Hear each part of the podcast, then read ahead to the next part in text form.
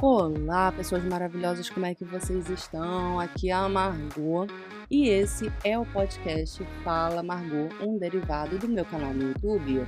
Se chama, adivinha? Fala Margot. então, se você quiser ver imagens sobre o tema de hoje, dá uma olhada lá no meu canal, porque com certeza já tem um vídeo sobre isso. E também me segue lá no Instagram, arroba Fala Margot, porque eu também tô sempre falando com vocês por lá. E dito isso, bora pro caso de hoje.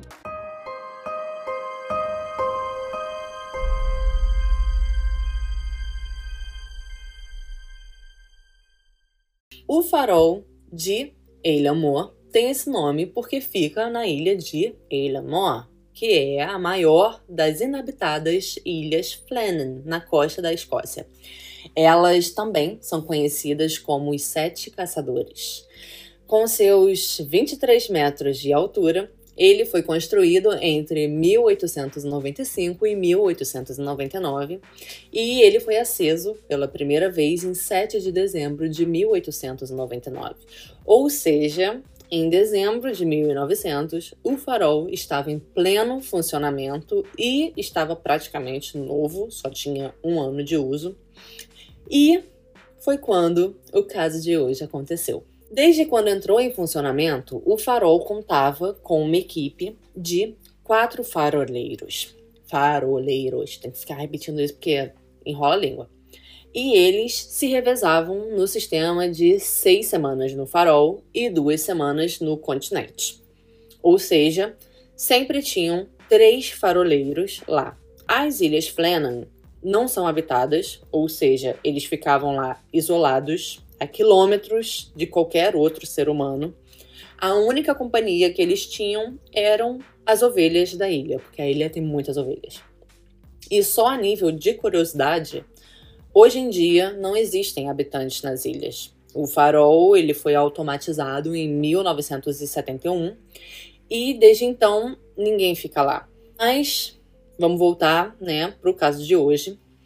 Em dezembro de 1900, estavam no farol o faroleiro-chefe James Ducat, o segundo assistente, o Thomas Marshall, e o Donald MacArthur. James tinha 43 anos e já tinha mais de 20 anos como faroleiro, ou seja, ele já era bem experiente.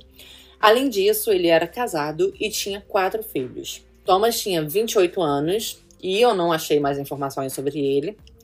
O Donald tinha 40 anos, era casado e não ficava no farol normalmente. Um dos faroleiros que fazia parte da equipe do farol tinha ficado doente e o Donald estava lá só cobrindo a licença médica do colega, né?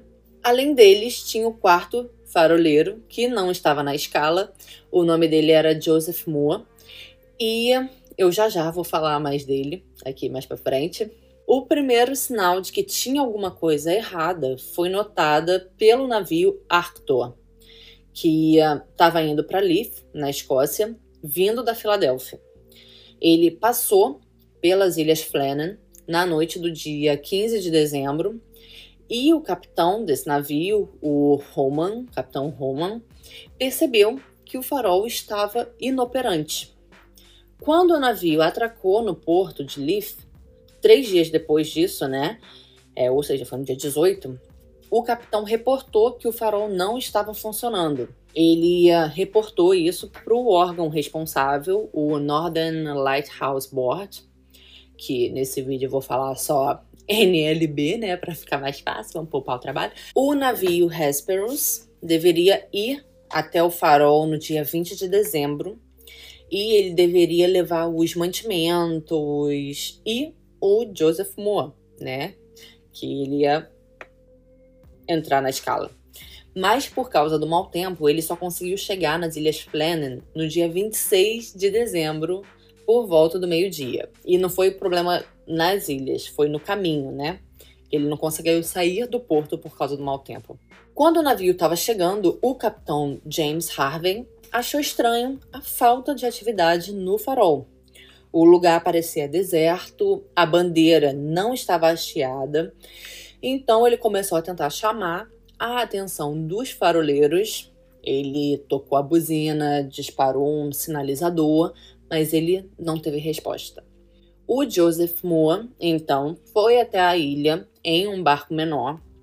De acordo com o que ele declarou, nada parecia estar é, tá fora do lugar na, no lado, né, que ele desembarcou da ilha, porque era uma ilha, ou seja, tem muitos lados, né? Mas no lado que ele desembarcou não tinha nada errado.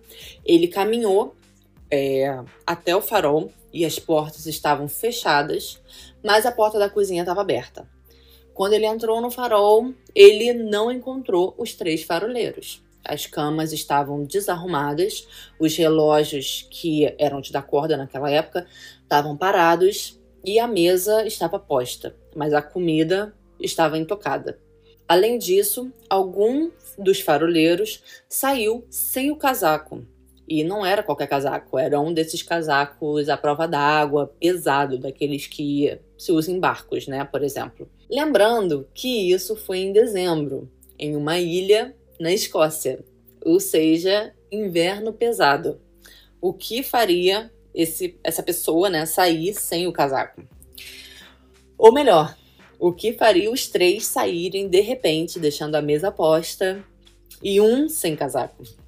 Eles estavam em uma ilha. O farol era o lugar mais seguro para eles estarem, né? O Joseph voltou até o navio, buscou mais alguns tripulantes para ajudarem ele a fazer uma busca, né, pela ilha mas eles não encontraram nenhum sinal dos faroleiros.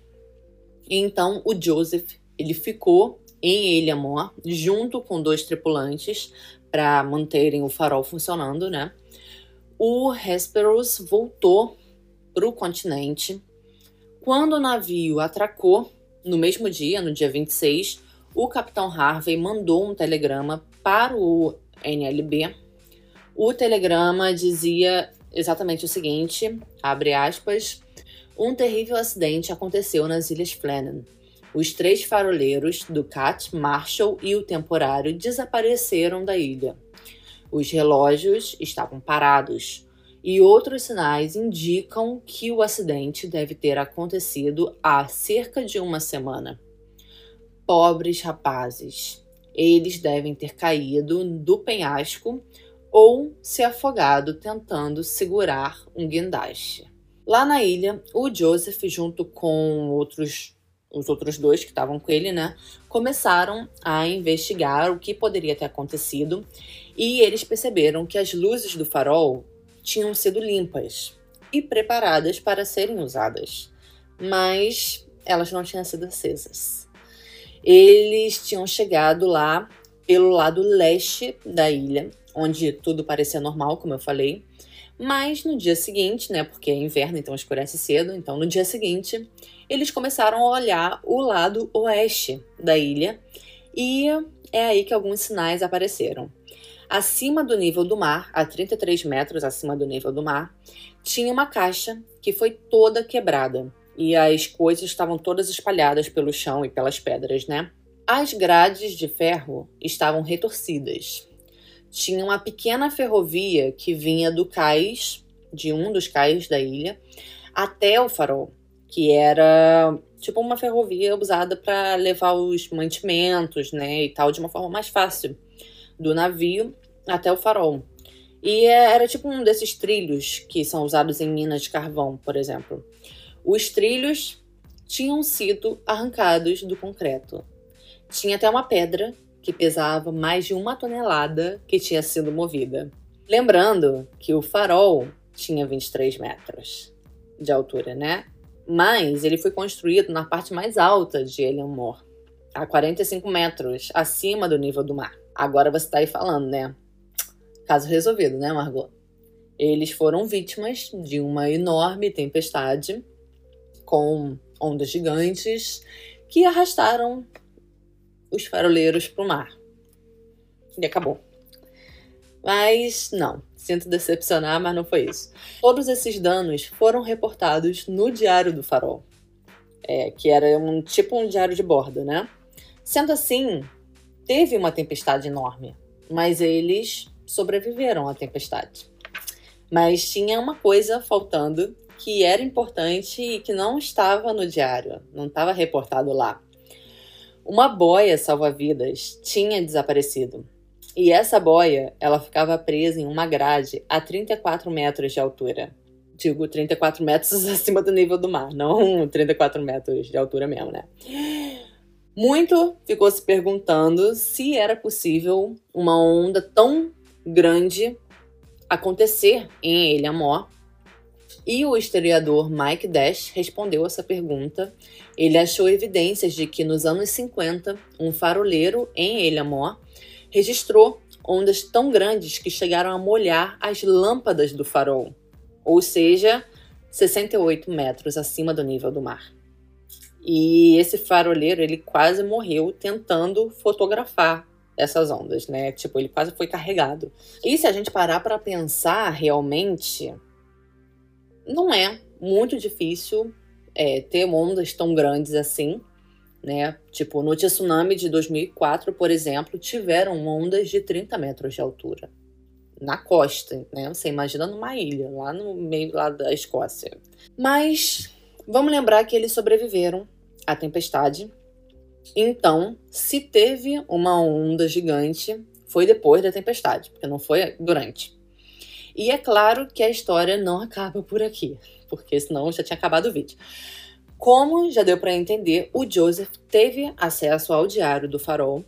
A última entrada detalhada foi no dia 13 de dezembro de 1900, mas tinham anotações no dia 14 e no dia 15 também. As anotações eram anotações básicas, como temperatura, velocidade do vento e coisas desse tipo.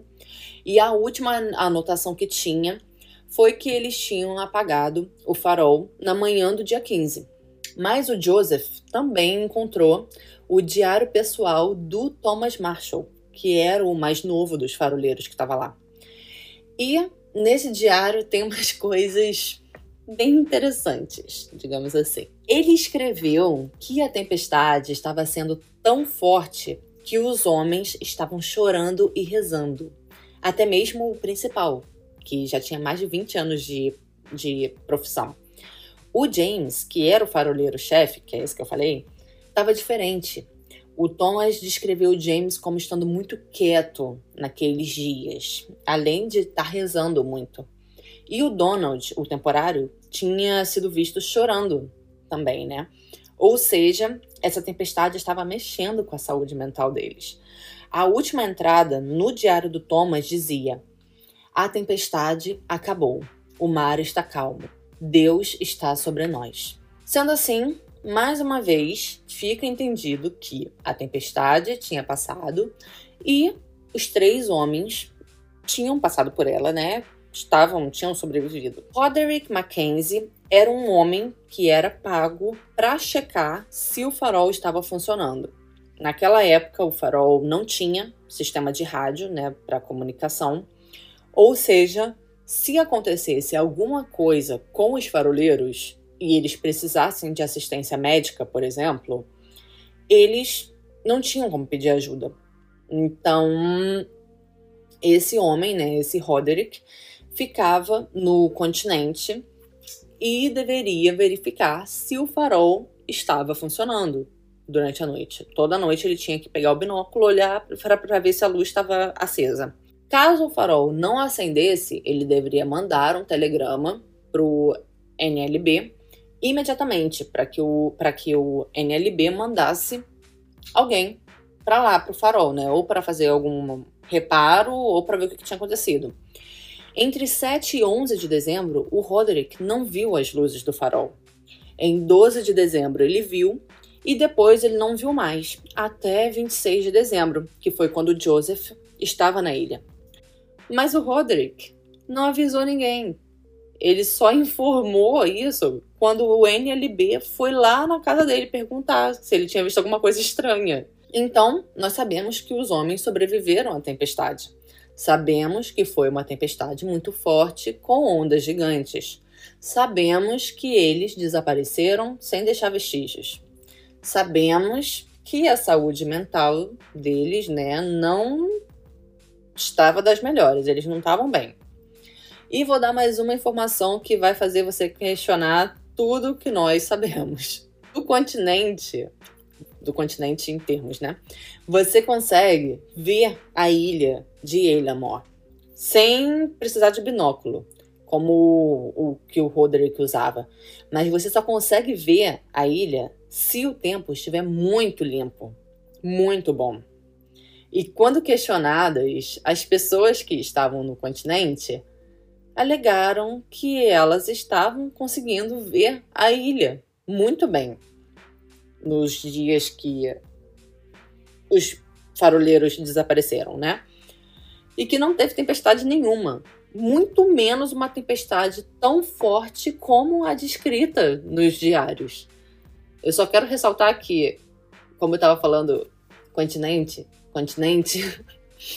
Quando eu digo continente, eu não quero dizer continente, continente mesmo, né? Até porque o Reino Unido em si já é uma enorme ilha, né? Quando eu digo continente, eu quero dizer a grande ilha habitada mais próxima de Ilha Mó. Então, isso levanta algumas teorias e por isso que continuamos falando desse caso até hoje, 120 anos depois. E eu vou falar algumas dessas teorias agora, né? Um, teve uma tempestade muito localizada que não chegou no continente, e por isso que as pessoas no continente estavam conseguindo ver a ilha. E depois que a tempestade passou, os homens foram ver os estragos quando um deles acabou caindo no mar e os outros dois caíram depois tentando ajudar. Isso explicaria a boia salva-vidas faltando, mas não explicaria um deles estar sem o casaco, né, durante o inverno, a não ser que ele tivesse dentro do farol e tivesse saído correndo para ajudar quando ouviu os gritos de, dos outros homens. Dois, como foi descrito, a saúde mental dos homens não estava na melhor forma, então é possível que um deles ou mais de um tenha surtado e se suicidado, ou matado os outros e depois se matado. Algumas pessoas até defendem que eles possam ter entrado num tipo de surto coletivo e alucinado sobre a tempestade, já, né, que as pessoas no continente não viram essa tal tempestade. Particularmente, eu não acredito que eles tenham alucinado a tempestade toda, porque tinham evidências, né, de que tinha tido uma tempestade, tinham evidências físicas para ido, para ido, para isso, apesar de que as evidências podem ter sido de uma tempestade anterior, ou seja, mas o Donald, que foi o que deixou o casaco para trás, porque descobriram que era o casaco dele, era conhecido por ter uma natureza difícil e ser muito violento. Ele não fazia parte da equipe fixa do farol e ele foi visto chorando e rezando durante a tempestade. Ou seja, ele poderia ter tido um ataque nervoso e atacado os outros. Mas Além de uma cadeira caída ao lado da mesa de jantar, não tinha sinal de violência na ilha, nenhuma, de briga, de nada. Então, isso é só uma especulação mesmo. Ou até mesmo ele poderia ter pulado no mar, por isso que ele não estava de casaco, e os outros foram tentar resgatar ele acabaram se afogando também. Além disso, Ilha Moa tem a fama de ser mal assombrada, digamos assim, né? Quem visita a ilha, sim, você pode ir visitar o farol, diz que se sente estranho. A ilha tem alguma energia que mexe com as pessoas e até mesmo mexe com os animais que ficam lá, né? Como eu já falei, haviam muitas ovelhas na ilha e muitas delas se jogavam nas pedras em direção ao oceano. Então, talvez isso também pode ter acontecido com os faroleiros. Além disso, quem visita a ilha também diz que ouve os nomes dos faroleiros sendo sussurrados pelo vento, até hoje. E claro, existem teorias como buraco de minhoca, sereias, abdução alienígena e coisas desse tipo. Sereias, gente. Sereias. E eu quero saber o que, que você acha que aconteceu com eles.